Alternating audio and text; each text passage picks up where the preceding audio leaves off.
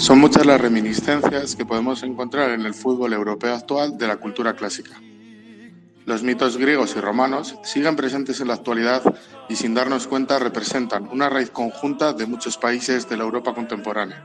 De esta manera, el derby de Salónica se convierte en una lucha entre el dios Ares y Heracles, que más de dos mil años después siguen peleando.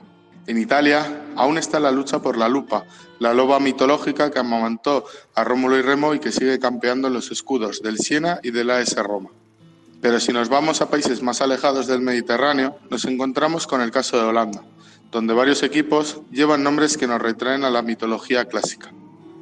La ciudad de Esparta y sus espartanos siguen presentes en Rotterdam. Pero si hay un episodio legendario que está ligado y enraizado en la liga holandesa es la guerra de Troya, pues dos de sus héroes están representados en los escudos del Aquiles 29 y del Ajax. Aquiles, de sobra conocido, fue el gran héroe griego que derrotó a Héctor de Troya, pero que murió por ese maldito talón que su madre no pudo mojar en las aguas de la laguna Estigia para darle la invencibilidad y que se convertiría en su punto débil. Murió sin perder un solo combate, por una flecha traición lanzada por París de Troya y guiada por Apolo hasta su maldito talón. Y otro héroe es el gigante Ajax, quien sigue venciendo en los campos de fútbol gracias al equipo de Ámsterdam.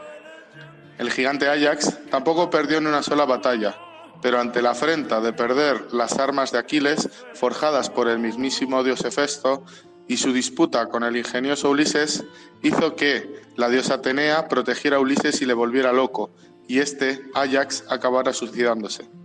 La efigie del gran Ajax sigue presente en el mundo del fútbol, lo vemos en Ámsterdam, en Tallinn, en Ciudad del Cabo. Y si ustedes cuentan las líneas que conforman el rostro, verán que la unión hace la fuerza. Son 11 líneas, 11 jugadores del Ajax. Así pues, son muchas las leyendas y los mitos griegos que están presentes en nuestro día a día, sin que nos demos cuenta, están ahí.